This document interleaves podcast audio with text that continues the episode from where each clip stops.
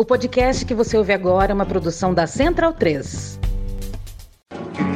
Cristo Redentor, braços abertos sobre a Guanabara.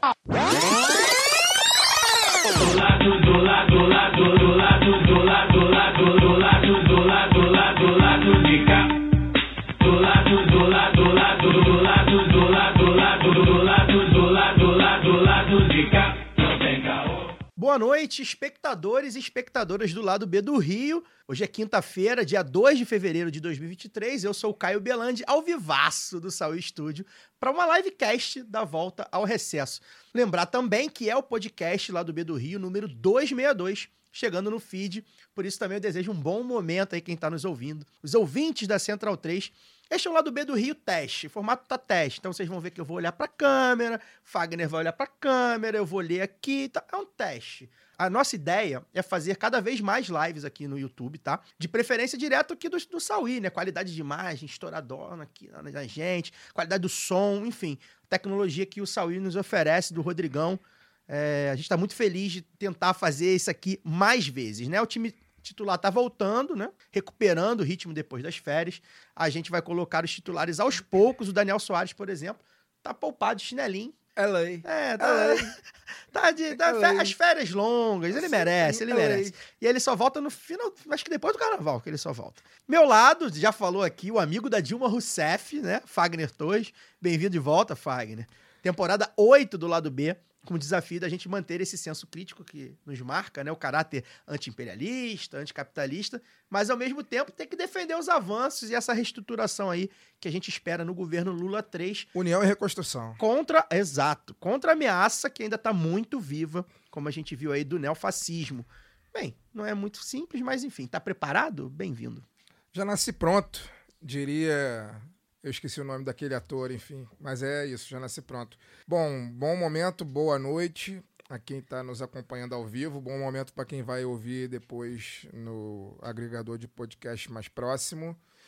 Agradecer mais uma vez aí a, a companhia de vocês, Caio, Luara, Rodrigo, Pablo, que hoje está aqui no, no backstage, falando loucuras, mas felizmente não estava no ar. Né? É, bom, antes de, de mais nada, só queria fazer aqui dois comentários antes que eu me esqueça, que a minha memória já não, é, já não é a mesma de oito anos atrás, quando nós começamos a fazer esse programa. Eu tinha 32 anos, hoje eu já tô com 40. Rapaz. Olha a loucura. Né? Tinha 30, é, tive ter 33 rapaz, anos. É verdade. É, olha a loucura. Então, antes que eu me esqueça, vou mandar um abraço para cinco pessoas. Cinco pessoas que eu encontrei nas férias, que eu não conhecia, enfim, que me reconheceram. Elas me conheciam, mas eu não as conhecia. Quatro delas é, conheci em Brasília, na semana da posse do presidente Lula. A Mariana, o Fred, o André e a Camila, eles são de Rondonópolis, no Mato Grosso.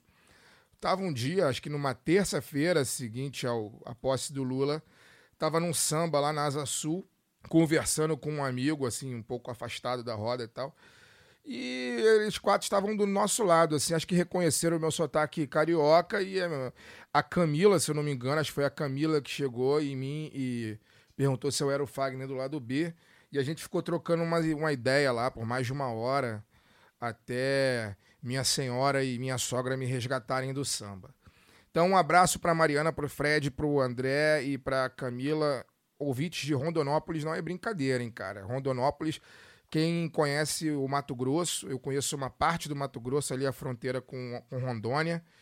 É, é difícil ser de esquerda naquela região, hein? E era uma galera de esquerda firme que ouve o lado B. Então, um abraço para eles. E o meu quinto abraço vai para o João Paulo. Esse me reconheceu durante a lavagem do Bonfim, durante o trajeto da lavagem do Bonfim em Salvador. Eu saí de Brasília e fui direto para Salvador passar férias. E e aí no dia 12, lá no dia da lavagem do Bonfim, o João Paulo, que mora em Santo Amaro da Purificação, Terra, de Caetano Veloso. é, terra da Vedete da Bahia, como diria nosso amigo seu Françoel, a terra da Vedete da Bahia, Caetano Veloso. Então, o João Paulo, um abraço para você. Se não me engano, o João Paulo é, é torcedor do Bahia. É, Que é o único é time BBMP, possível da Bahia, né? É BBMP. Eu tava lá na lavagem com a minha camisa grenata do Fluminense. Ele veio falar comigo. E é isso. Um abraço pra vocês, galera. Espero que vocês tenham um, um ótimo 2023, melhor do que o 2022. Pelo menos, se, se não for bom da maneira como a gente merece e quer, que pelo menos a gente passe menos ódio e raiva, que é tudo que a gente vem passando nos últimos anos. Boa Vou- noite. Eu vou aproveitar, tava aqui pro final, mas eu- já que o, o Fagner deu os abraços dele, vou dar aqui o abraço também do pro ouvinte André. O André me abordou no Baródromo, ali na semana passada, dia 22, sei lá, 23, um sábado. Mandar um abraço também pros apoiadores e apoiadores que chegaram na Aurelo, hein? Chegou aí o Carlão Monteiro, meu parceiro, o Max Moura Volosker, o Luiz JN, que não tem o nome todo, porque ele se cadastrou lá pela Apple, né? Então não bota o nome todo.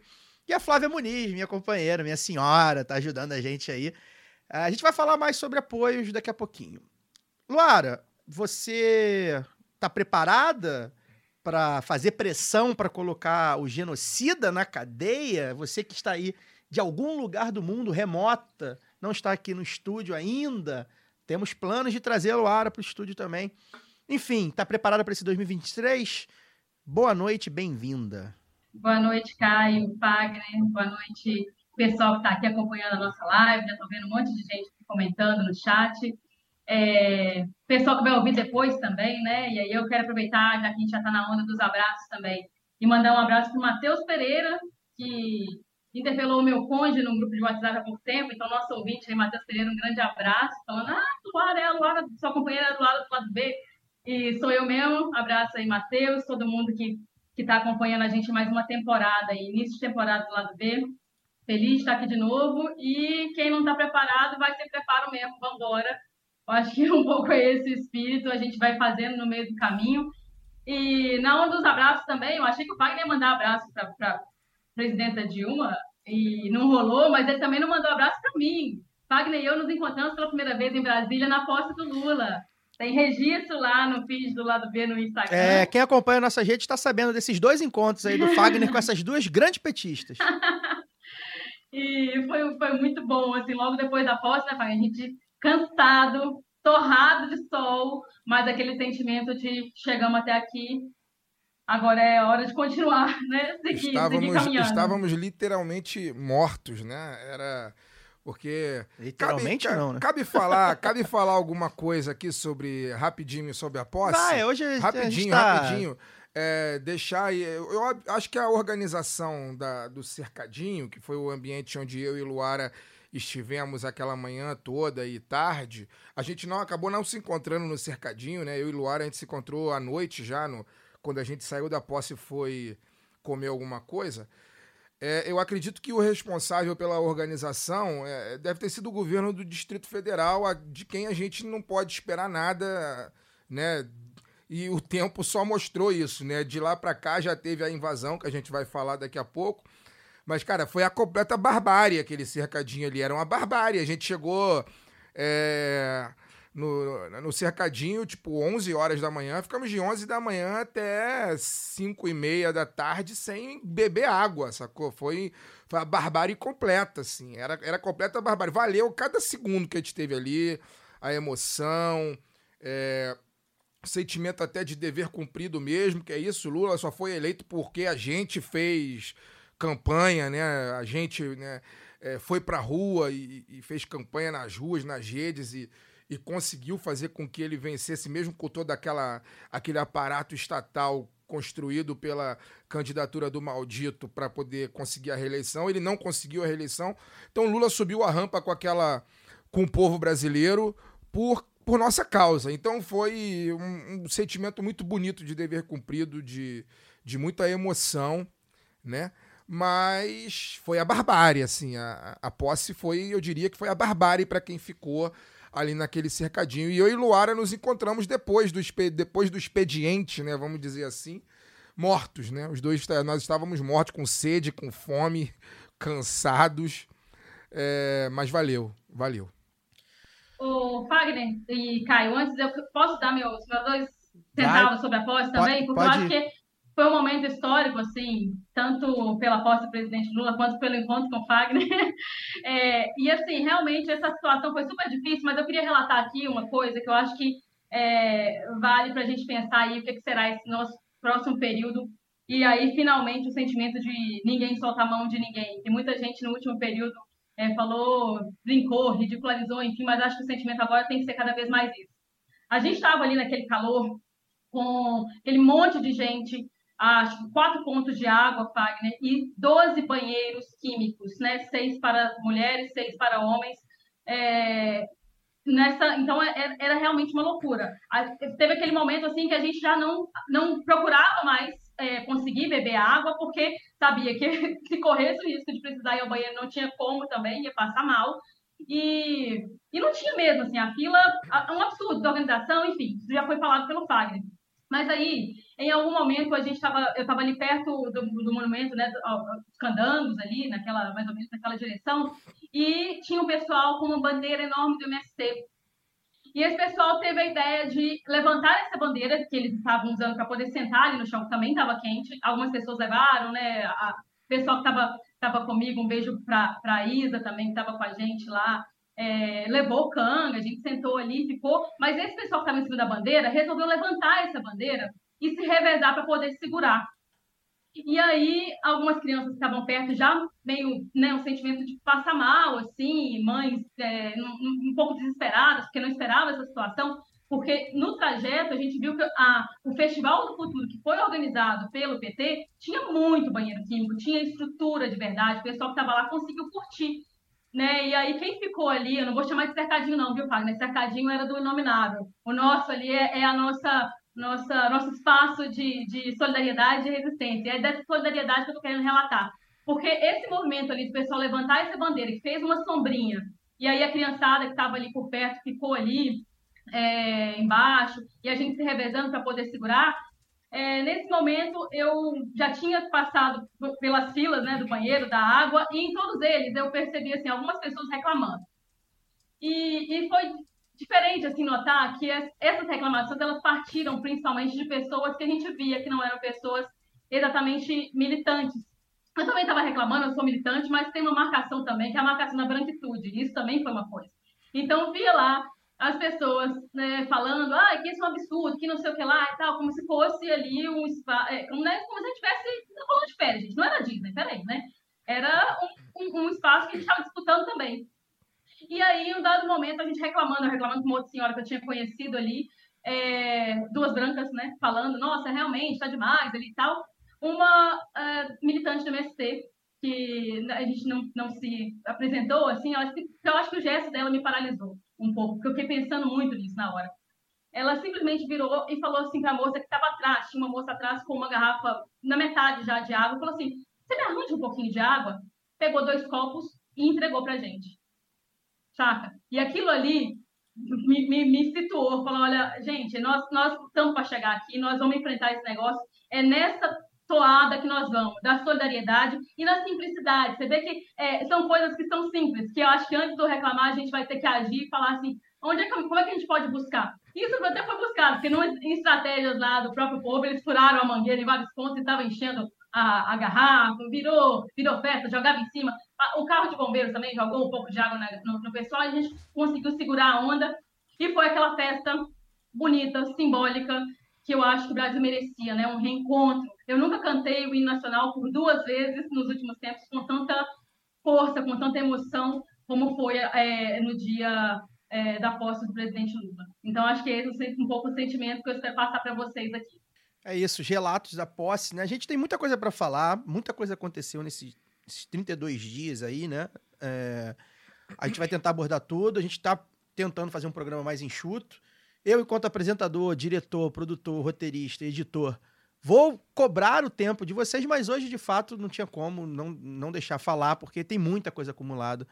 É, enfim, então é, os relatos eram importantes porque sei que vocês deviam estar com isso guardado, né? Querendo falar sobre ah, tem essa muito experiência. Tem, na verdade, tem Daria para fazer um programa é, só sobre é, a posse. Na verdade, tem muito mais coisa para falar, mas é que a gente, a gente mesmo está tentando se policiar para o programa não ficar com quatro horas. O público gosta, mas a gente tá, É. como eu falei, né? Nós começamos, eu comecei com 32, eu tô com 40. É. Então eu tô ficando cada dia mais cansado. Não, e a gente. Assim a- que é a vida. A gente vai conversando com vocês, né? Enfim, o lado B tem muitas coisas, muitos projetos novos, alguns a gente já tá colocando em prática, como essa live aqui no estúdio. A gente tem muita coisa para fazer. Uma das coisas que a gente quer fazer, a gente vai tentar fazer, né, a gente vai tentar financiamento para isso, é mais conteúdo. Então, assim, programas mais curtos, mais enxutos para o público em geral. E um, um- programa talvez mais temático, enfim, a gente tem muitos, muitos projetos para fazer. A gente, inclusive, tá ouvindo vocês na- no Twitter, no Instagram, enfim, mandem e-mail, cartão postal, o que vocês quiserem, dando sugestões. Então, assim, é, os relatos, por exemplo, esses relatos são, são necessários, né? Faz parte da essência do lado B.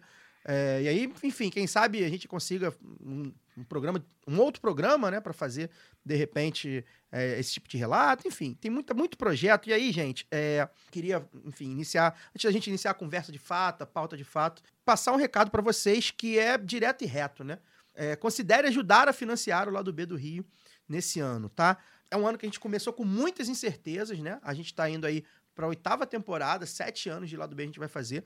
E mesmo assim, enfim, a gente não sabe como vai continuar o projeto da forma que está. É, o ano de 2022 foi até bem bacana desse ponto de vista. Do ponto de vista financeiro, a gente teve, enfim, dois parceiros que ajudaram muito o lado B, mas ao mesmo tempo a gente também perdeu muito apoiador.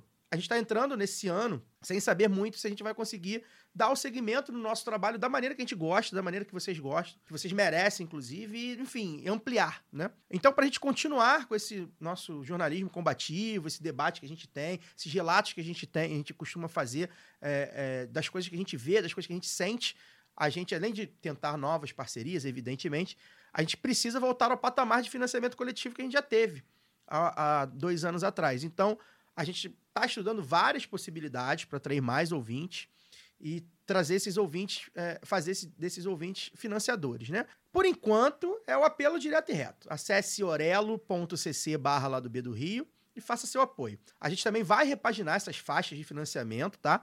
É, também, enfim, estamos estudando como a gente vai mudar isso. Mas por hora, a partir de R$ reais, vocês ajudam lá do B no Pix ou no cartão de crédito. Tem a faixa de R$ reais que concorre a sorteios, a faixa de R$ reais que você participa no grupo do Telegram, que é uma galera que, enfim, que virou no- nossos amigos e amigas, né, Fagner? Que a gente vai tomar cerveja junto, que, enfim, cobram a gente a cervejada, que pautam o programa, que conversam coisas que a gente nem, nem vai pro programa, coisas de política, coisas de, de outras de sociedade, de cultura, enfim, é uma galera, a gente, é um grupo de amigos mesmo que virou. Tem bastante gente no grupo, mas tem sempre aquela galera que, que, tá interage, sempre que tá comentando, sempre né? comentando, gente que, porra, Amanhã mesmo, amanhã mesmo vou estar com um deles lá. Vou estar em Campos dos Goitacazes, fazendo um trabalho lá o- no fim de semana. E marquei de tomar uma cerveja com nosso ouvinte de longa data e, financiador de longa data, que é o Amaro Neto. Pois é, então ainda tem isso. Amaro Neto. É, a gente, pô, tamo, tô aqui num lugar tal, pô, tem gente aqui, a gente se encontra, faz um mini encontro.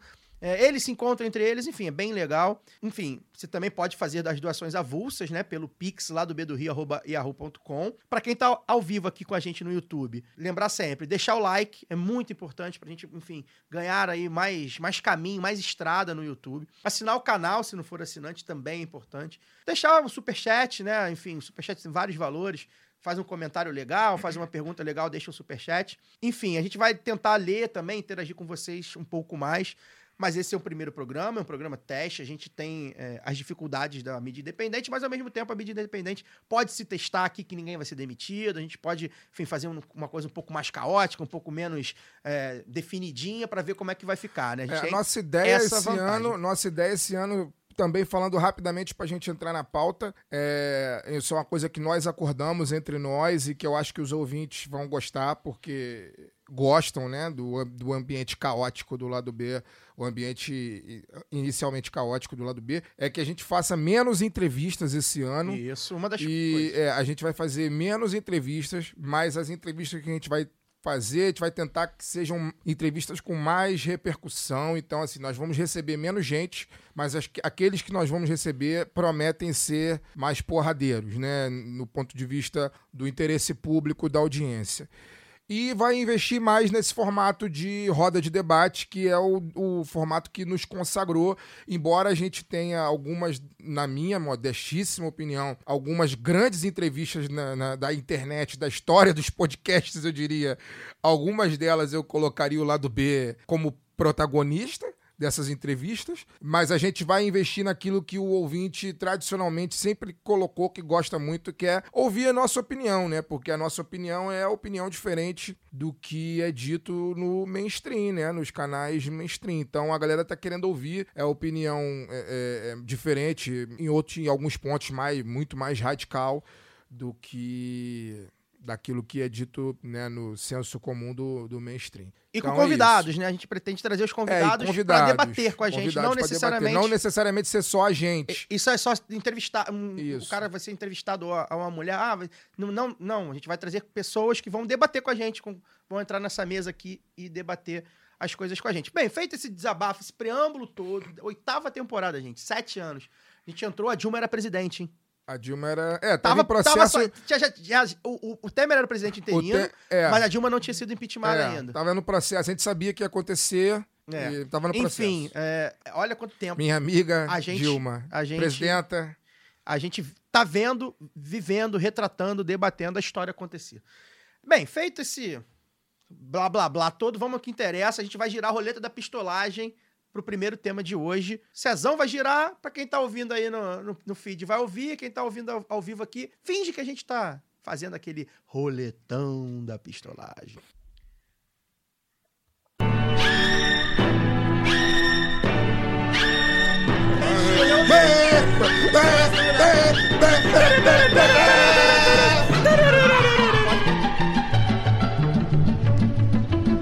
Roletão da pistolagem.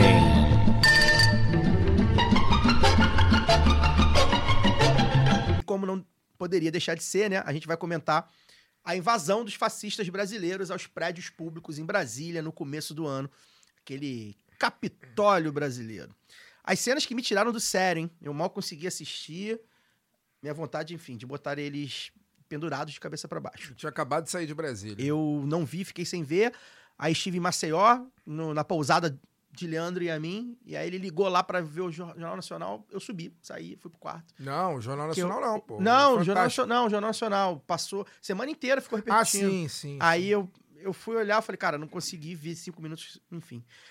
Fagner, já que você tá falando aí, é, passou quase um mês, né, disso aí, da- dessa, dessas cenas lamentáveis. O que, que você achou das ações do governo Lula, primeiro? Eu lembro que no começo você ficou, achou que deveria ser mais enérgico. Enfim, o que, que você acha que foi feito, que poderia ter sido feito? O que, que a gente pode esperar, né, que atinja o Bolsonaro? A verdade é essa. A gente quer o Bolsonaro, os filhos, os aliados mais próximos é, punidos. E fala, comenta também essa cartada aí doida do Marcos Duval, né? Esse espalha-brasa aí que eles costumam fazer. Eles costumam embaralhar as cartas, né? Bode na sala pra confundir a opinião pública. Quem- tem, tem gente que ainda cai nessas, né? Enfim. O que, é que você tem a dizer sobre esse episódio? Bom, o episódio do dia 8 já era favas contadas. Todo mundo né, sabia que ia acontecer. Eu discordo muito dessa mensagem que muitas vezes até o próprio governo, enfim, né? A gente não está aqui também para concordar 100% com o que o governo diz. Eu discordo muito dessa mensagem que o governo passa, eh, pelo menos o, eh, os o ministro da Justiça e, e alguns outros interlocutores do governo que já falaram sobre esse tema, que dizem que não era esperado. Eu, eu sou completamente contrário. Eu acho, eu sempre esperei que isso fosse acontecer. É, o, o, o modus operandi da extrema-direita no Brasil é fazer o que foi feito nos Estados Unidos. Enfim, é esse foi o nosso Capitólio, né? É, a diferença é que o Capitólio custou vidas, né? Morreram policiais. E aqui, é, com exceção de raríssimos ali, valorosos, alguns que tentaram impedir que acontecesse, os policiais simplesmente abriram guarda e falaram: só faltou tomar cafezinho. Quer dizer, nem faltou, porque tomaram um cafezinho com os terroristas. Né? É, eu achei aquilo absolutamente esperado. É, obviamente não sabia que seria naquele dia, naquele domingo. Eu, inclusive, como já falei no início do programa, estava de férias e, e não estava não tava tão antenado com aquilo que estava acontecendo. Eu me lembro claramente de que. Acho que você, Caio, mandou uma mensagem no grupo é, no domingo falando: está rolando o nosso Capitólio. É, foi. Né? E eu, E eu tava na praia, só fiquei sabendo, assim, porque me mandaram e eu respondi tá, mas aquele tá sem ter visto, não tinha visto imagem, mas tinha, tava ali no Twitter vendo, os tweets começando a brotar, assim, as pessoas relatando e tal, e não quis me aprofundar. Mas era altamente sabido que eles iam atentar contra os poderes ou eles iam atentar, tentar atentar contra as figuras públicas é, do governo. Isso, para mim, não é nenhuma novidade. Enfim, o modus operandi é absolutamente o mesmo. É, a incitação é absolutamente a mesma. É, a gente lembra em janeiro de 2021, né, que foi o Capitólio, ou foi 20? Agora já me falhou a memória, acho que foi 21. 21. Em janeiro de 2021, quando rolou o Capitólio, o Trump, no início da invasão, ele, ele incitou aquilo que estava acontecendo da mesma maneira que aqui no Brasil os políticos de extrema direita, a própria família maldita, todos eles incitaram o, o maldito que deixou a presidência ele enfim, retweetou, não, é, compartilhou no Facebook uma mensagem um, algumas horas depois de que a eleição, que aquilo estava acontecendo porque a, o povo não aceitava o resultado da eleição, a fraude da eleição, né? Então isso para mim não era nenhuma novidade. Eu particularmente e não tenho nenhuma vergonha de falar isso. Meu, meu, antipunitivismo, meu antipunitivismo foi para casa do caralho há muito tempo. É, contra fascista é, eu acho não que. Eu acho que esse, essas pessoas que estavam ali em Brasília naquele dia, que elas não estavam ali só para quebrar. Quebrar foi o simbolismo. Aquelas pessoas ali estavam ali para matar. Se tivesse gente para morrer ali, né? Aquelas pessoas morreriam, as pessoas morreriam. Ah, muitas daquelas pessoas que estavam ali em Brasília naquele dia 8 estavam dispostas, inclusive, a matar. Então, eu acho que não tem que ter nenhum tipo de perdão, nenhum tipo de anistia. Eu, eu particularmente, achei ruim a decisão. Ah, que depois de alguns dias, eu acho depois de 4, 5 dias, liberaram é, pessoas que tinham mais de 60 anos. Não, por, por que, que liberou? Por que, que liberou a pessoa que tem mais. A pessoa com mais de 60 anos não estava lá para poder, inclusive, disposta a matar, se fosse o caso. E, e não é, não sou, não sou eu, Fagner. alguma E decisão. não sou eu, idoso. Fagner Torres, e não sou eu, Fagner Torres, que estou dizendo não. Tá? Eles, hum, boa parte deles fizeram, compartilharam aquele momento nas lives lá no, no- no Instagram e etc e tal, falando que estava ali disposto a matar e morrer. Então não estava disposto a matar e morrer no dia 8, então por que, que não pode ficar preso? Se as pessoas, por mim, tinham todas elas estar presas. Todas elas. Todas elas. é, deveriam ter sido mantidas presas. E aquilo que Luara fala, que eu concordo plenamente, assim. Essas pessoas têm que ser fichadas, elas não podem concorrer mais a serviço público, elas têm que ter a vida absolutamente destruída. Essas pessoas têm que ter a vida destruída. Não pode ter acesso a. Tem que ficar preso, ficar preso, inafiançável, ficar lá e não pode mais concorrer a serviço público. Tem que perder, se tiver recebendo benefício do governo, tem que perder tudo. Essas pessoas têm que ter a vida absolutamente destruída. Eu achei é, equivocado aquela decisão naquele dia de liberar pessoas que estavam com crianças e pessoas que tinham mais de 60 anos ou 65. Para mim, aquela mulher, aquela velha lá de Tubarão, tinha que mofar na cadeia. Só tinha que sair de lá depois, sabe? Depois que para outra vida. Aquela velha de Tubarão lá não tinha nunca que ter saído. E Eu, eu nem sei, na verdade, eu acho que ela não saiu. Tô, agora tô em dúvida. Não, acho que ela foi presa depois, né? Ela saiu e foi novamente presa depois. Então, é, eu, eu acho que não tem assim. O lema não é daquele dia 8, não é o lema do lado B de hoje. Para mim, o lema do Brasil é esse: é sem anistia. Sem anistia para o dia 8, sem anistia para esses últimos quatro anos, sem anistia para garimpeiro que tá matando Yanomami, a gente vai chegar lá. Sem anistia, o lema é sem anistia. O lema desse país, no lugar do ordem e progresso, deveria ser sem anistia. Acabou.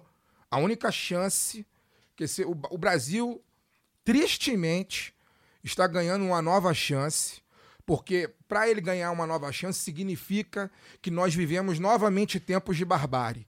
Mas a gente viveu novamente tempos de barbárie e está ganhando uma nova chance de reconstruir um país, de virar definitivamente um país. Esse negócio que o Lula se reúne com o Olaf Scholz e o Olaf Scholz fala assim: "Ah, Brasil, você fez falta". O Brasil não fez falta. O Brasil não fez falta porque o Brasil é um país que não é. O Brasil precisa, o Brasil- precisa ser um país. O Brasil, durante anos, durante décadas, durante séculos, é um, é um país que não é. Agora a gente tem novamente a oportunidade de ser. Então, o lema é esse: para o dia 8, para aqueles eventos de, de Brasília que aconteceram no dia da diplomação do Lula, para aqueles eventos do dia da eleição, que foi, né, que os nordestinos, muitos nordestinos, tent, for, te, houve tentativa de impedir que os, os nordestinos votassem, né? É, pra, lema para Covid-19, o lema para tudo isso que aconteceu, cara, toda essa barbárie, essa barbaridade que aconteceu no Brasil nos últimos anos, o lema tem que ser sem anistia. Ordem e progresso acabou. Ordem para o povo e progresso para a burguesia acabou. O, o lema tem que ser sem anistia. Lu, queria que, enfim, faça seu comentário, evidentemente, sobre o dia 8, mas eu queria que você explicasse também, é, um pouco, é, rapidamente, o que que, o que que o teu senador, que é teu senador, né?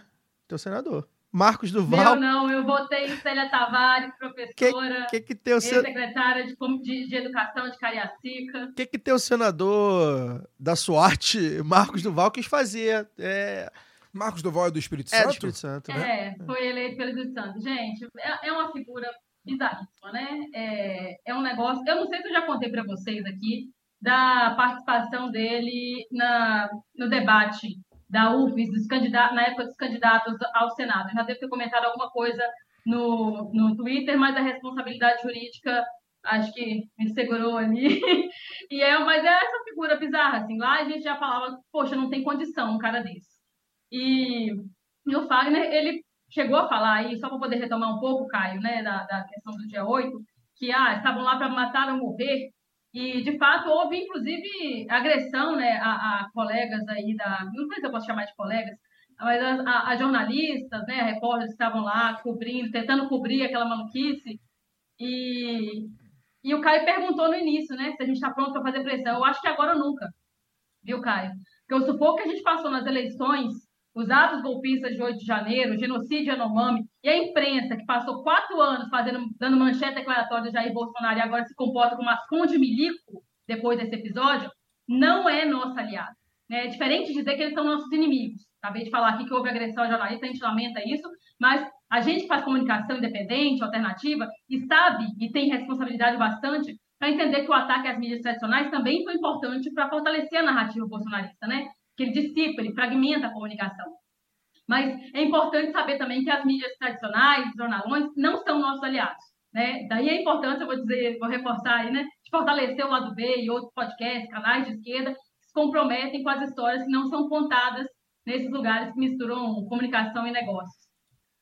Mas voltando à conjuntura, Caio, eu queria ressaltar que já estava tudo certinho né, para comentar a eleição para a presidência da Câmara e do Senado, que aconteceram ontem, 1 de fevereiro, né, no retorno do Legislativo, e a reeleição do Lira, que já era mais do que esperada, né, o próprio Lula, a bancada petista também já tinha declarado apoio, mas a gente vê pela votação o estrago que a centralização do poder na Câmara é capaz de fazer.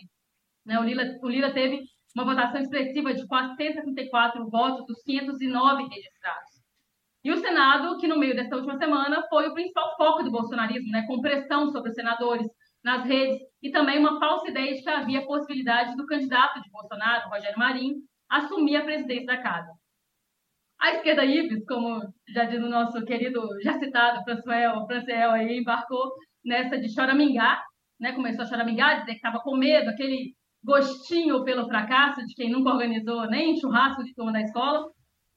É, também rolou isso. Então, aí eu queria ressaltar a, o fio, né? O deputado André Janones fez um fio interessante sobre isso na véspera da eleição para o Senado, falando sobre a importância de ter atenção ao que ele chamou uma nova forma de fazer política. Em resumo, é uma política que não desce do palanque. Né? O que, que isso significa? Que nós vamos ter que continuar em campanha, gente. Né? O bolsonarismo ele sempre fez isso, disputando todos os espaços ideologicamente. Então, nós precisamos continuar atentos, porque não existe vácuo na política. Esses caras já perceberam isso, falta muita gente do lado de cá atinar também. Porque quando não se disputa, o que acontece é uma ocupação. E o bolsonarismo ocupou várias esferas, instituições, e está pronto para combater. O bolsonarismo radicaliza. Né? A figura bizarra Marco, que o Marco Duval representa é prova disso. As contradições dele também fazem parte dessa tentativa de confundir para avançar nessa radicalização, para colocar em dúvida os limites das instituições. Então, é, é, é o tempo todo tensionando Né? Então, se há um tom de conciliação no governo, eu acho que é até esperado. Né? O que não pode ter é esse sentimento de conciliação entre os nossos. Né? Na nossa militância, nos parlamentares que vão precisar fazer esse enfrentamento, né? porque eu acho que existem papéis ali colocados, por exemplo, a Maria do Rosário está na mesa, está né? Tá na segunda secretaria da Câmara, mas tem outros parlamentares que vão precisar disputar o espaço, seja lá né, é, né, nos, nos discursos que vão precisar fazer, faltando o que precisa ser faltado.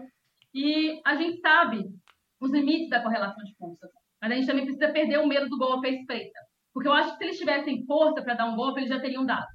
Né? A, a, o apoio mundial ao Brasil, a solidariedade ao Brasil, condenando tudo que aconteceu por tanto países mais expressivos aí é, no debate é, mundial, quanto aqui também dos vizinhos latino-americanos, isso foi muito importante. Então eles tentaram de tudo, mas eles foram derrotados mais uma vez. É importante a gente lembrar isso, que é hora de contra-atacar. Eu acho que nós temos e teremos a oportunidade de falar mais sobre isso aqui hoje, mas nós temos é, uma oportunidade de, não sei nem se é oportunidade, talvez a última, de realmente é, reencontrar a nossa história, de passar limpo essa história. Eu acho que, é, de novo, repito, né, é agora ou nunca, é sem anistia.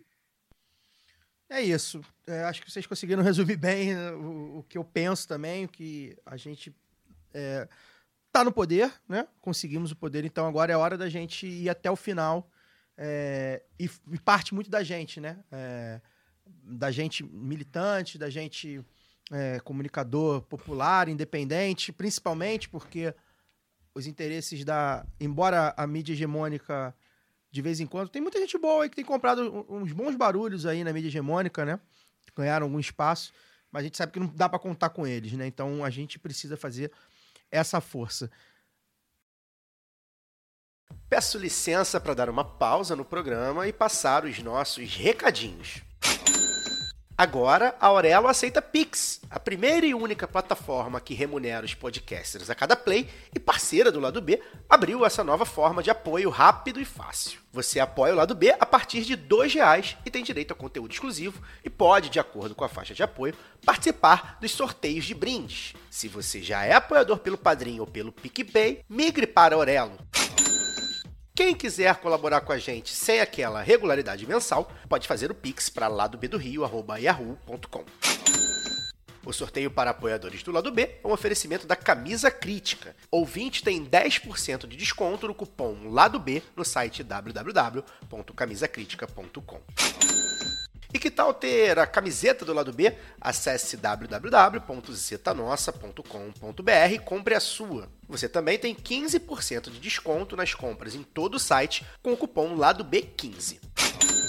Ouvinte Lado B tem também 10% de desconto com o cupom Lado B em www.vesteesquerda.com.br.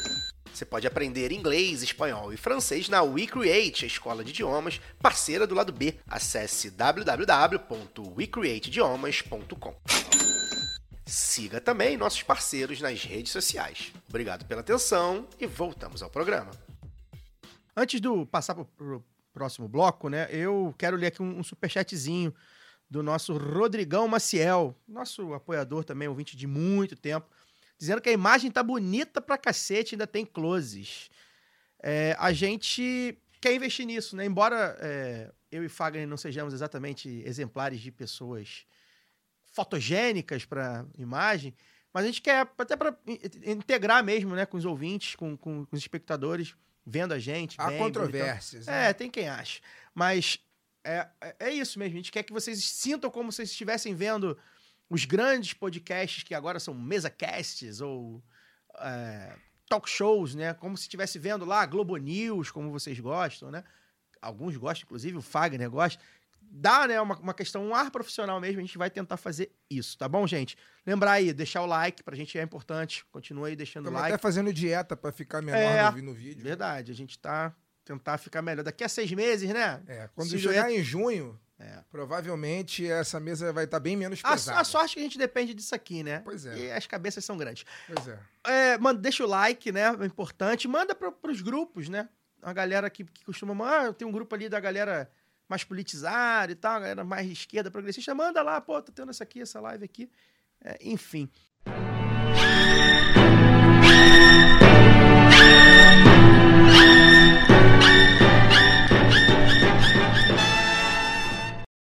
A gente girou a roleta aí, né? A gente quer falar agora sobre algo que também chamou muita atenção. Algo que a gente já denuncia aqui há muito tempo. É, quando a gente começa é, a chamar o Jair Messias Bolsonaro de genocida, e nós, com certeza, fomos um dos primeiros. é, estamos entre. é, A gente foi, nós fomos os entre primeiros. os primeiros, né? Fomos- chamar. eu, tenho, eu tenho certeza absoluta que esse podcast aqui foi o primeiro a se referir àquele maldito É. da maneira como ele sempre mereceu. É. Tenho certeza absoluta. absoluta. A- Inclusive, antes dele ser eleito, É. a gente já dizia o que, o que, que ele seria. É, a opinião pública geral, assim, digamos assim, começou a falar disso, é, principalmente sobre as- uma série de ações e omissões que o regime Bolsonaro tomava, principalmente por causa da pandemia, né? Foi quando surgiu o apelido genocida pegou. Ocorre que o projeto fascista, como a gente sabe, a gente também denuncia aqui há muito tempo, é de morte em massa, né? O fascismo é isso. O extermínio do outro, né?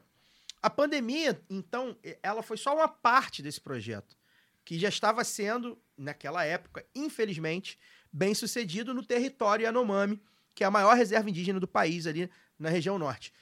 Veja bem, quando a pandemia estoura em 2020, esse projeto, que também não é um projeto, e aí como o nosso amigo Pablo falou, né, é um projeto do capitalismo amplo, de 500 anos, até antes do conceito capitalismo, esse é um projeto que se acirra com Temer. É sempre a gente bom lembrar. O Temer também tem que ir pra O Haia. Temer acirra tudo que o Bolsonaro. O, o Bolsonaro não começa nada. Tudo é acirrado com o Temer. Enfim, quando a pandemia estoura pros brancos, né?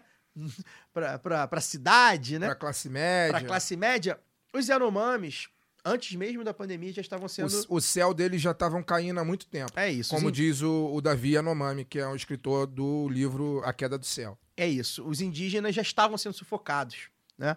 Esse projeto de genocídio já estava dando certo, em curso e dando certo. Dezenas de crianças e adultos sem assistência do governo morreram nos últimos meses num plano macabro mesmo em favor de passar a boiada do garimpo, né? E aí essa relação com o garimpo do fascista Jair Bolsonaro, ela vem de muito tempo, tá? É, joguem aí no, no Google, vocês vão achar. O, o Bolsonaro tem uma questão pessoal, eu diria, de projeto de carreira também, com o garimpo. É, são quase irmãos siameses, eu diria. Os projetos são caminham juntos. Que é mais um motivo, mais um, para botar o Bolsonaro na cadeia, e esse é muito forte, né? Então, fora essa necessidade urgente é, de punir os responsáveis, o governo Lula já começa também a desenhar um plano para combater o garimpo na região, salvar o território, salvar as pessoas que ainda estão lá, né? E aí, Luara, é, essa é uma missão muito difícil, porque é atuar nas duas frentes.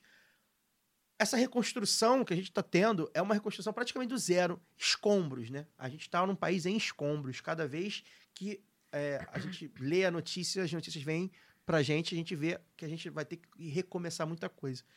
Queria que você comentasse um pouco sobre esse, é, é, essas imagens tristes, ou- outras imagens muito tristes, né? Humanos, pessoas, gente, é, enfim, sendo sufocada até a morte, né? Por um plano macabro de extermínio daquela população indígena e de, outras tantas. Queria que você comentasse um pouco pra gente como é que o, o governo Lula precisa é, retomar para o governo, para o Estado, é, certas medidas para salvar essa gente. É, então, Caio, é, realmente é um negócio muito chocante, mas eu queria já começar dizendo que quando a gente reivindica a palavra de ordem sem anistia, é, precisa ficar evidente para todo mundo que Jair Bolsonaro não, não atuou sozinho. Ele teve como fiador é, o Exército, ele teve como fiador essa, né, é, os militares, e eles também não aparecem nos relatórios ali do 8 de janeiro, apesar de alguns deles estarem no mesmo local, local na mesma hora, é, cometendo o mesmo crime. Então, o que eu queria dizer para falar da tragédia Yanomami é que ela não é uma tragédia, ela é um projeto. Se ela é uma tragédia, ela também é uma tragédia militar, porque ela foi tutelada, ela foi é, feita com a conivência de quem apoiou, de quem foi fiador desse governo. Como na ditadura, Então, né? Exatamente, porque é da doutrina militar, qualquer pessoa. Eu, eu cheguei até a compartilhar recentemente, antes da volta do lado B aí, de novo a entrevista do Genuíno aqui para o lado B. Eu acho que todo mundo, se não ouviu, ouçam. É realmente uma aula sobre o que é essa tutela militar, sobre o que é o projeto dos militares para o Brasil. E eles têm isso, a forma como eles encaram, como eles é, tratam os povos originários é como inimigo mesmo. Realmente acham que é um atraso. Essa sempre foi a, a forma deles lidarem. E os militares são também responsáveis, a gente precisa falar isso, porque eu acho que em nenhum outro momento da história a gente pode dizer isso é, com a. Não com a certeza, mas com a, um pouco da segurança de que estamos nesse momento para ser dito mesmo, né? Se houve uma conciliação ali e a gente precisa resgatar a história do que foi a anistia, agora a gente também precisa fazer um enfrentamento sobre que defesa, é, né, que, que projeto de segurança pública, de defesa é, é nacional a gente quer para esse país, porque também envolve como a gente trata os nossos povos originários. Não adianta só a gente ter um Ministério dos Povos Originários se a gente não passar limpo essa história, como eu falei no primeiro bloco aqui. Então, acho que enfrentar a ideia de, dessa anistia conciliada também passa pela, é, pela, pela palavra, reivindicar as palavras de ordem também em defesa do povo Yanomami, em defesa dos povos originários, e no fortalecimento, acho que aí, aí sim, é, esse ministério criado agora, que tem a. a, a desculpa, Sônia Guajajara. Sônia Guajajara, é, à frente do, do, desse. Que, que é histórico, né? O Brasil, que é um país de indígenas também, nunca se reencontrou com, com isso, nunca é, é, se aprofundou na sua própria história, é sempre tratado ali a parte ou tutelado também. Então é uma forma da gente rever agora, inclusive porque temos outros, né? Temos a Célia Chacabá, que foi é, eleita é, deputada federal lá por Minas Gerais, temos outros representantes aí. E, e, e nomes que vão surgindo para que eles mesmos possam dizer. Então, não tem mais essa do, do que a gente acha, do que o Exército acha, do que as Forças Armadas acham para, para indígenas. É, é muito disso. Mas esse, eu, eu insisto que é preciso que a gente faça essa passar limpo. Né? O que é essa anistia também? O que é essa, esse tribunal, né, é essa justiça militar? Porque se existe uma, um tribunal militar, eu acho que a gente precisa reivindicar um tribunal dos povos também. E esse Tribunal dos Povos ele vai ser colocado em marcha nas ruas para dizer, pela primeira vez na história, que nós vimos fascistas saindo aí pedindo intervenção, nós vamos dizer que nós não queremos intervenção desses caras, porque eles foram responsáveis pelos episódios mais vergonhosos da nossa história.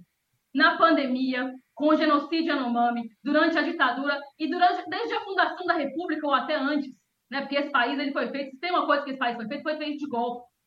Então a gente precisa dizer que eles precisam estar submetidos ao poder civil, ao poder que emana de povo. Eu acho que a gente vai fazer isso principalmente com a participação popular. Acho que é, com todas as críticas que se faz ao ministro da Defesa, é, ao Lula, a coisa da conciliação, não acho que ele vai conseguir fazer isso sozinho.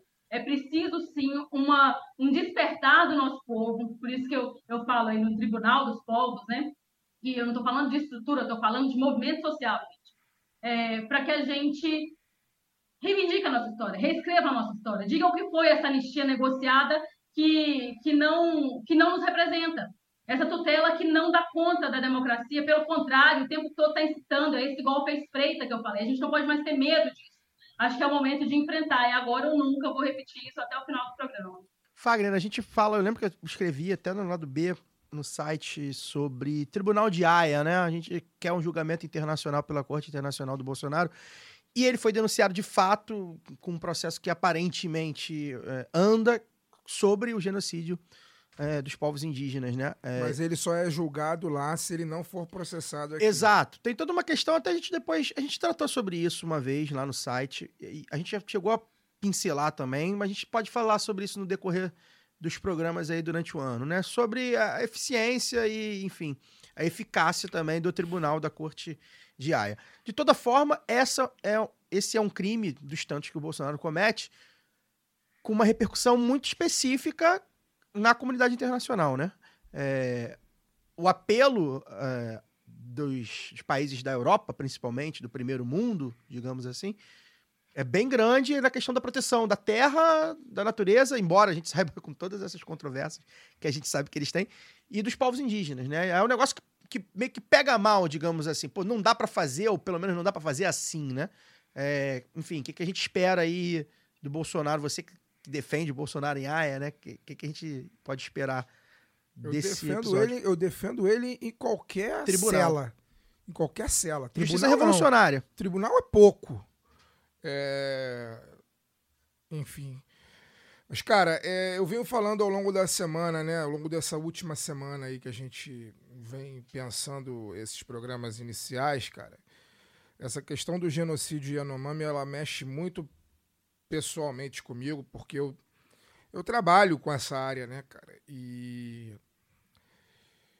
e, e isso é uma coisa que vem acontecendo há muito tempo, né? A gente vem denunciando. A gente, eu falei aqui pouco antes do programa ir ao ar, né? Imagina o que seria hoje o território Yanomami se o governo ainda. Se Bolsonaro tivesse sido reeleito, cara. A gente provavelmente não estaria sabendo de nada, ou estaria, ou estaria sabendo de muito, quer dizer, não, não estaria sabendo. O grande público não estaria sabendo de nada, ou estivesse sabendo muito pouco né? Porque as informações a gente já tá, a gente já, né, sabe que militar e esse governo que acabou era um governo militar. O governo militar ele é especialista em maquiagem de dados, ele é especialista em ocultação de cadáver, é especialista em tudo isso. Né? A história militar brasileira é feita disso, é feita de assassino, ocultação, assassínio, ocultação de cadáver, estupro. Né? Não à toa o herói do, do, do, do, Exército Brasileiro é, foi quem foi, né? liderou o Brasil durante uma guerra onde se estuprava mulheres e se assassinava crianças, que foi no Paraguai. E o Exército Brasileiro se orgulha disso. É, mas o que, o que eu queria dizer sobre os Yanomamis, né, cara? É, quem não está indignado com as cenas que estão aparecendo agora, né? É, tem um seríssimo desvio de caráter, um seríssimo desvio de caráter. Eu estou absolutamente indignado com o que está acontecendo nos últimos dias. Essas imagens que têm vindo à tona é, já é o segundo domingo que eu assisto uma reportagem especial é, no Fantástico. Calhei de estar tá vendo o Fantástico e vi, vi duas reportagens especiais sobre, sobre esse tema e eu fiquei profundamente indignado é, com as imagens que que a gente viu. Assim, é, é uma. O que está acontecendo ali é muito complexo, porque é uma. É uma terra maior do que a Bélgica, até o território Yanomami é maior do que a Bélgica. É um território que, né, que faz fronteira, que atravessa a fronteira para um outro país, né, que é na Venezuela. Mas aqueles, aqueles homens, aquelas mulheres e aquelas crianças que aparecem ali enfim, como a própria Sônia Bride disse, né, tinha cenas de criança colocando vermes pela boca. São, são brasileiros como todos nós que estamos aqui. Mais até. É, brasileiros, como diz, está lá no artigo da Constituição, né? eles têm tanto direito quanto nós. Assim, todo brasileiro tem o mesmo direito. E é absolutamente aviltante as cenas que a gente viu, está vendo todos os dias no, nos telejornais. Bom, a gente sabe que tem muita gente graúda envolvida nesse processo. É, toda vez que eu ouço falar do. Não, obviamente não tem outra salvação, não tem outra, outro jeito, porque aquilo que está acontecendo lá não é para voluntário, sabe? Não é para voluntário, não é para para pessoas que têm boa vontade, não é para altruísmo. O que está acontecendo naquele território ali é coisa para aparato estatal muito pesado, muito pesado. Numa área muito complexa, como eu disse, uma área de fronteiriça e muito grande, maior do que a Bélgica, como eu disse. O território estima-se que são 35 mil Yanomamis e estima-se que existem 40 mil garimpeiros naquela região.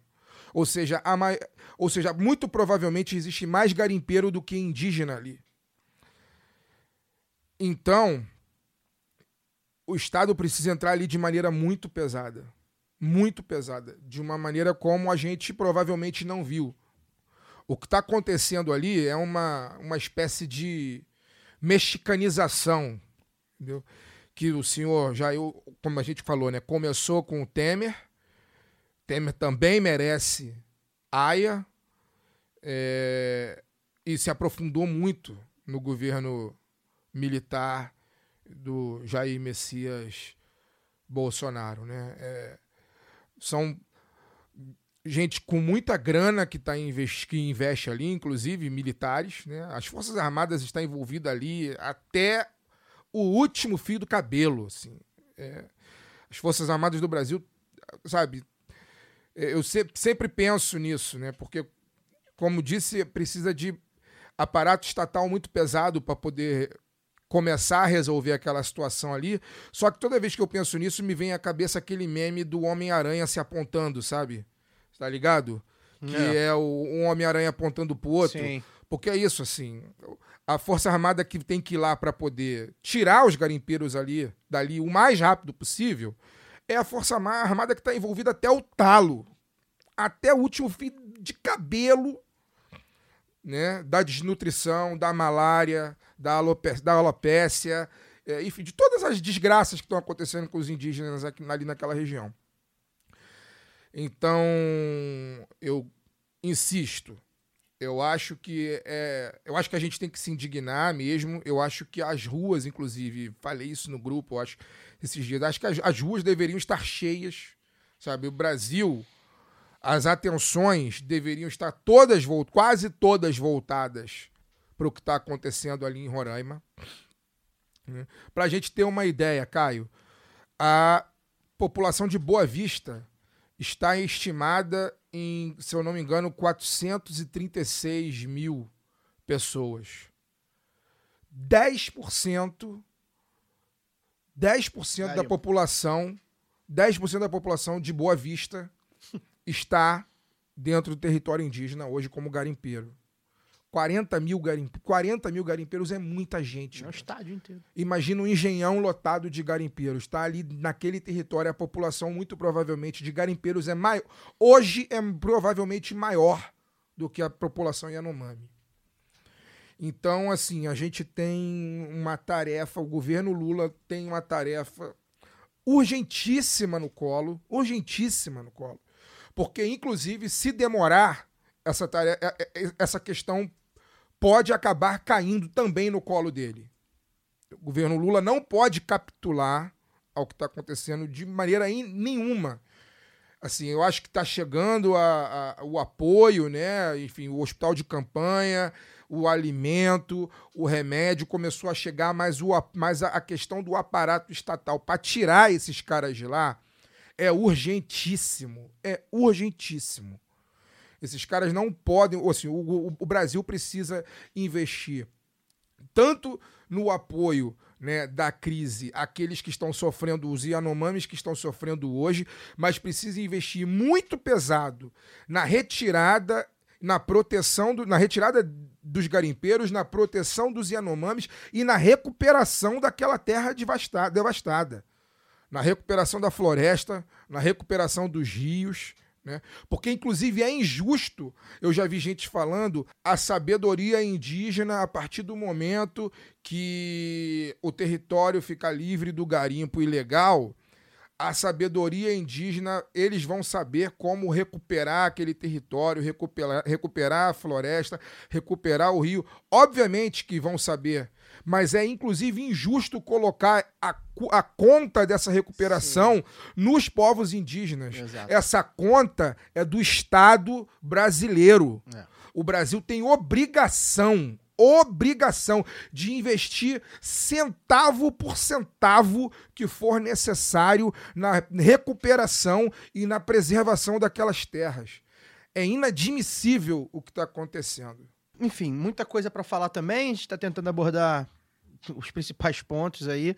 Só para finalizar esse tema, queria de- deixar destacado que a Eliane Brum não é a única, evidentemente, mas é uma das, esteve aqui com a gente, que está denunciando o que acontece com os Yanomamis há muito tempo e foi, uma, foi acho que foi uma reportagem que ela participa com outros eh, colaboradores lá do Sumaúma, né? Que é o portal que eu acho que ela é até sócia também É. que ela abriu com outros jornalistas que, enfim, não, não conheço o nome.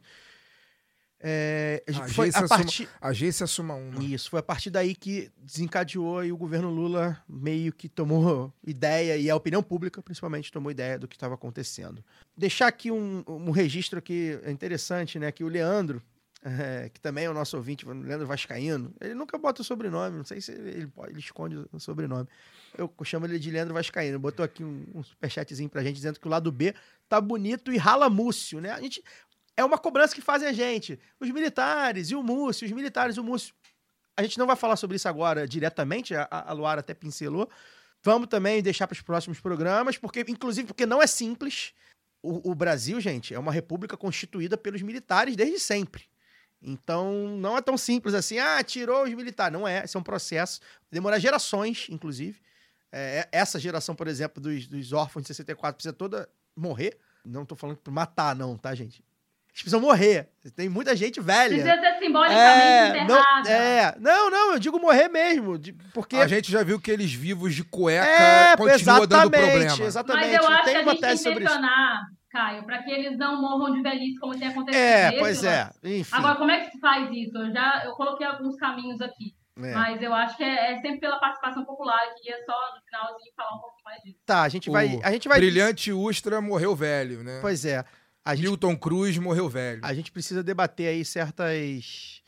é, enfim, certos aspectos aí sobre o ministro da Defesa. Todo mundo cobra a gente. Dá uns registros aqui, né? ah, o Érico Lemos botou aqui, Vasco. A gente tá concorrendo com o Vasco. O Vasco tá jogando agora, tá dando um passeio. Vasco da Gama, riquíssimo. A Luma Matos, nossa parceira, nossa amiga, estará aqui em breve com a gente também, tá aqui. A Lu Almeida, o Danilo FM, o Antônio Júnior, de Praia Grande, o Hélio Sá, Fernanda Castro, alô Nanda, lá do B Notícias está voltando. Repaginado também, levemente repaginado. Na verdade, ele vai ser, é, por enquanto, ele vai ser de 15 em 15 dias, tá, gente? O lado B Notícias vai ser de 15 em 15 dias. Volta nessa terça-feira agora, depois na outra terça depois do carnaval e assim vai, sucessivamente. O Rogério Miranda também, o Val Lima, o Gustavo Henrique, a Flávia Muniz, meu amor, beijo. Tava na academia, ó, trabalhando. Leandro Yamin, beijo, Yamin. Ah, o coletivo Edu Cartoon também tá dizendo aqui que ele, eles são um grupo de professores do Sindicato de Profissionais da Educação do Rio e fizemos uma HQ contra o novo ensino médio. Interessante. Aliás, a Lu Almeida também colocou isso, al- algumas pessoas pedindo isso. Um, dos pedidos que mais foram feitos. Falem do Rio, falem da capital, falem do estado. O pessoal tá pedindo pra gente voltar a abordar mais o Rio como a gente fazia lá no começo do programa. A gente vai fazer isso agora, no próximo bloco, que o Cesarotti vai rodar o peão da pistolagem.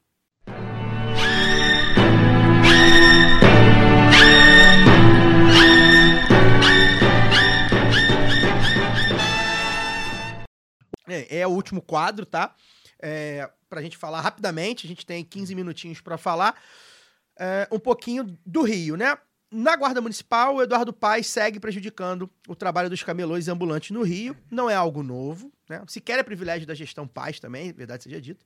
Mas a Guarda Municipal Carioca tem o pior dos problemas. Eles acham que são polícia. E aí recorre Nós estamos força... com um ex-guarda municipal É, aqui, né? verdade, é verdade, teve mesa. isso. Tem, tem essas histórias. Cenas Tem lamentáveis. essas histórias aí, mas o pessoal não conhece. A gente chama o Pablo um dia pra debater aqui com a gente. Melhor não, cara. E aí, é, a GM acaba recorrendo à força e bate em trabalhador para impor a tal da ordem pública, né? Que o Eduardo Paz gosta de fazer. E já no estado do reeleito Cláudio Castro, a base salarial dos professores é abaixo do piso nacional da categoria, antes mesmo desse reajuste agora, né? Que o Camilo Santana, ministro da Educação, anunciou. O sindicato calcula que os professores fluminenses recebam um valor que é 45% menor que o piso e estão desde 2014 sem reajuste. Essa é uma demanda bem grande dos ouvintes, né? É, nas redes, agora aqui mesmo nos comentários. Fala mais sobre o Rio, fala mais sobre o Estado. Antes de, de chamar o Fagner para debater isso, lembrar que a, a gente começa assim, numa conjuntura da eleição do Marcelo Crivella. A gente debate muito o Rio. O lado B se nacionaliza. Se nacionaliza por vários motivos. Um dos motivos é que simplesmente o Jair Bolsonaro, que é daqui do Rio, politicamente, ascende ao poder.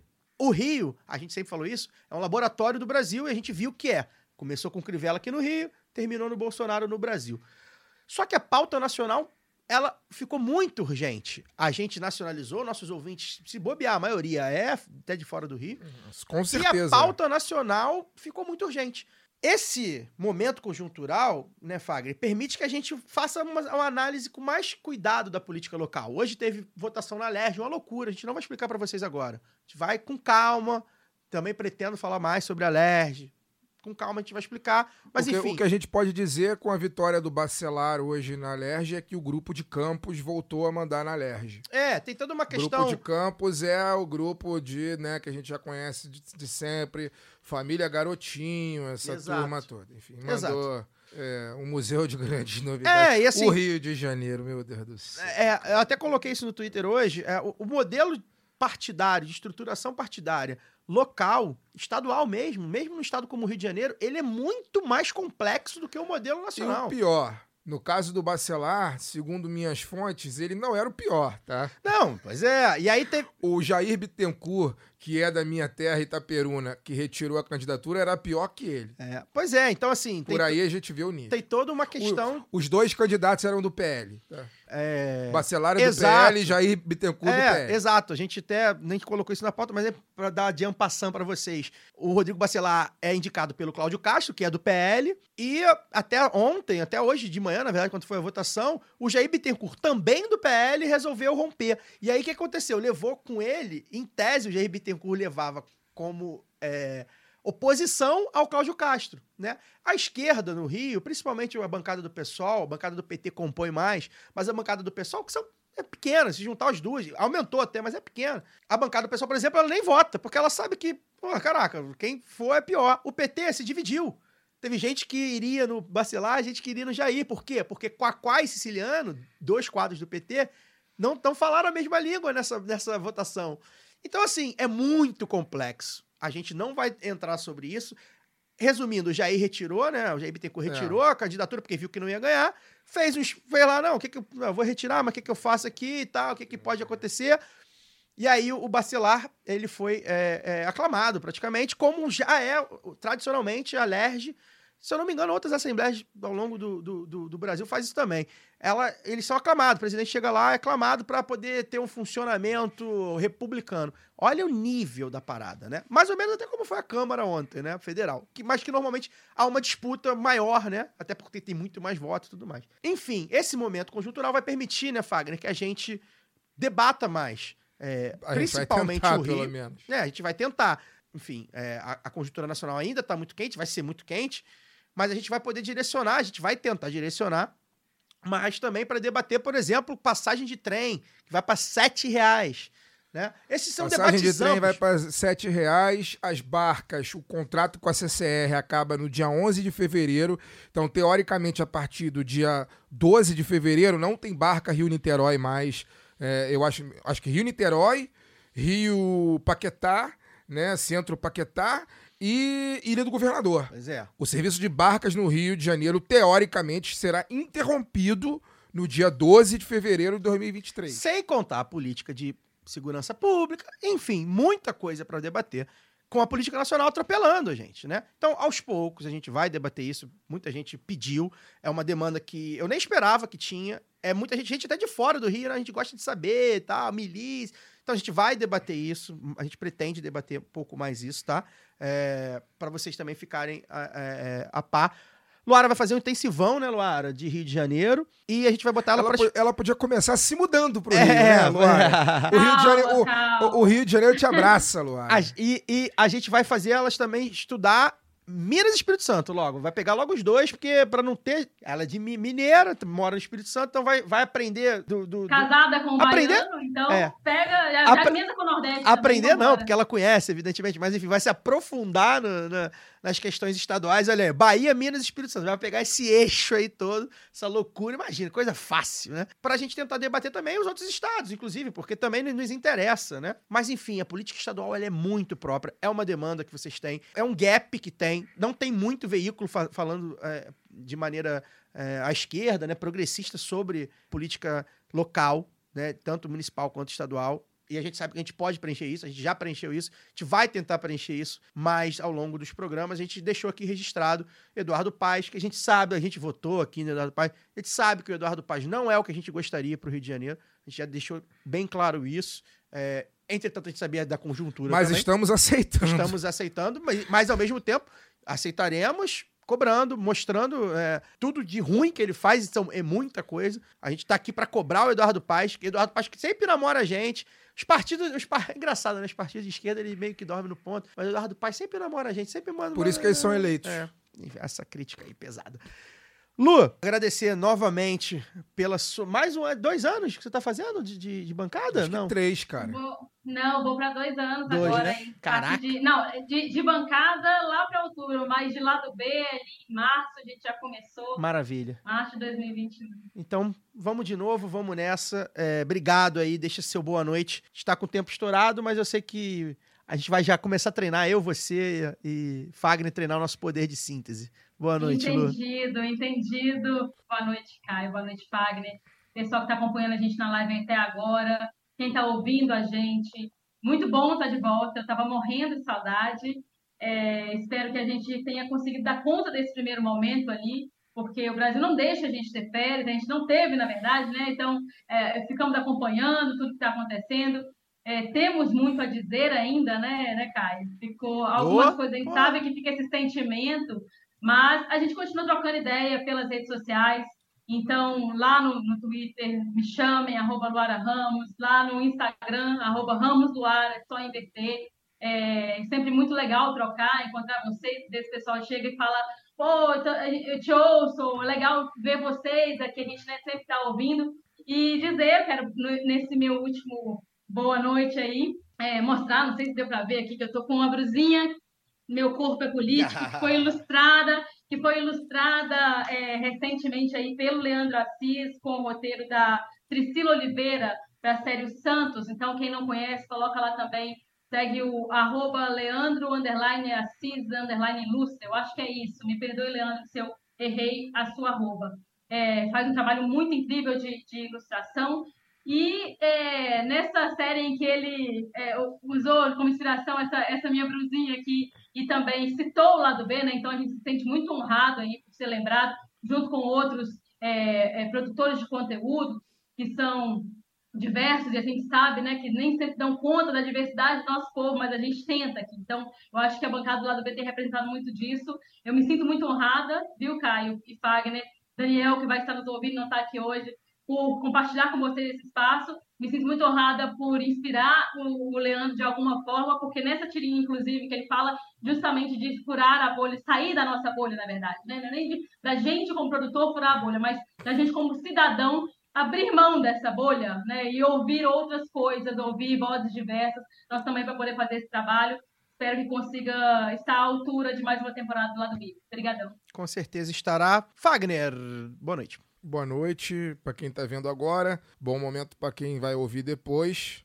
Cara, tem é, muita coisa né, para acontecer, assim. Se tem muita coisa que o Brasil fazer, cara. O Brasil tem muitas urgências, assim. É, é até complicado falar sobre isso, complexo falar sobre isso, porque quem tem muita urgência acaba não tendo urgência nenhuma. Se tem muita né? prioridade, nada é Pois prioridade. é, mas o Brasil tem muita prioridade. É o, é o paradoxo, eu diria o, o, o- É o Rogerinho, não, né? Quem é que fala que é o paradoxo isso aí? É, acho que é o É, Maurílio. É, o né? Mau- é, não. É o É, Renan, Renan, Renan. Paradoxo o nome disso. Mas é, o Brasil tem muitas urgências e a gente toda semana vai estar aqui para poder comentar sobre algumas delas e comentar um pouco, pelo menos o tempo que nos cabe sobre elas. A gente pede, como você mesmo falou, que essa live seja compartilhada, que os nossos programas sejam compartilhados. Quem puder nos colaborar com grana também, que colabore, porque a gente precisa, enfim, né? O, o telejornal da noite está recebendo do agronegócio para funcionar. A gente, mesmo se pudesse, a gente não gostaria de receber, a gente não aceitaria receber do agronegócio. A gente tem parceria, pelo contrário, a gente tem parceria com a agricultura familiar. Um abraço para os amigos do Coletivo Terra, inclusive lá no assentamento Terra Prometida, que são nossos amigos, nossos companheiros, e a gente faz divulgação da- do trabalho deles, né, da horta deles, é, que é sem agrotóxico. Agora, os nossos inimigos de classe recebem do Lerma, recebem. Agora, se bem que agora o Lerma não tá pagando ninguém, né? Ele tá só ocultando, né? É, tá pagando ninguém. O novo Ike. É, pois é, daqui a pouco nem a cerveja vai sobrar pra gente beber, porque inclusive até a cerveja ele, é, até a cerveja ele controla. Então, a gente não, né? A gente recebe pingadinho daqui, dali, daqui, aqui, daqui, dali, daqui, dali. É, no máximo uma fundação, quem sabe. A gente precisa de apoio. né? Então, vamos em frente. 2023 está só começando. Espero que a gente tenha muito mais análise de proposta, de transformação, de mudança daquelas que o Brasil precisa, do que programas de indignação, de desabafo, de ódio, de raiva, que é tudo que a gente tem tido aqui ao longo dos últimos oito anos. É isso. É, mandar um abraço aqui pro Rafael Vale, que de- deixou uma merreca pra gente, também um ouvinte apoiador de muito tempo, um amigo querido. Um beijo. Um beijo pro Kleber Vinícius, que tá aqui com a gente, o Ciro Vieira, o J e Meia, a Rosana Altina, Luiz Oliveira, mamãe, beijo, Matheus Graciano, enfim. a A gente- dona é minha mamãe, hein? Ah, é? Olha, as mães- Já me falei. deixarem aqui. Já falei, é importante as mães, os tios, os pais, os primos estarem com a gente. É muito importante. Lá do B. Beijo, mãe. Beijo, vovó. Um beijo, tá pra fa... é, um beijo pra vó da Luara. O lado B fica por aqui, tá? Semana que vem a gente tá de volta no seu feed, gravação tradicional, sem live por enquanto. Deixa a merrequinha aí, quem sabe a gente faz essa live toda semana, né? A gente fica, fica ligado aí nas nossas redes, que a gente vai avisar vocês pelas redes sociais quando a gente voltar nesse formato ao vivo. Semana que vem, no feed normal, sem a nossa carinha bonita, tá? dedicar esse programa à memória de Glória Maria, que foi uma grande jornalista, muito competente jornalista, uma mulher vanguardista para o seu tempo, uma mulher que na década de 70, um corpo negro feminino já com muito talento, muita competência, fazia o que fazia, deixou sua marca, deixou seu legado, que deix- É, deixou o, a que, gente hoje. o que eu falei hoje de manhã, né? Quantos repórteres a gente pode dizer que muitas vezes foi maior do que a notícia? Muito raro. E a Glória Maria, muitas vezes, o fato dela ser uma mulher preta numa televisão branca de um país racista, nos últimos, né, ela, ela começou, se não me engano, na Globo em 1971, ou seja, 52 anos, é isso? Ah, 52 anos ela estava na TV Globo, uma TV branca de um país racista, né? E quando, no meio da ditadura, quando uma, mulher, uma pessoa com esse corpo se apresenta na, na televisão num país como esse, é, muitas vezes, seja cobrindo a morte do presidente, ou seja, pulando de bang jump eh, na África do Sul, a notícia muitas vezes é o, é o corpo dessa mulher. E aí, Glória Maria, por ter esse perfil no país que ela viveu, ela muitas vezes foi maior do que o fato que ela noticiou, então ela merece aqui as nossas homenagens no dia de hoje. É, por si só, revolucionou por ser um corpo. Perfeito, Wagner. E só dizer que é- era com tanta desenvoltura, com tanta naturalidade, que parecia fácil, né? Ela tornava isso fácil, e aí eu acho que isso pavimentou o caminho para muitas mulheres, muitas eh, mulheres negras, muitos negros e negros também na TV, para poder serem, se verem e serem vistos. né? E como, como costumam dizer, né? não era uma mulher é, de movimento, né? era uma mulher em movimento, uma mulher negra em movimento. E quando uma mulher negra se movimenta, a estrutura toda movimenta junto. Até a semana que vem. Esse podcast foi editado por Fernando Cesarotti.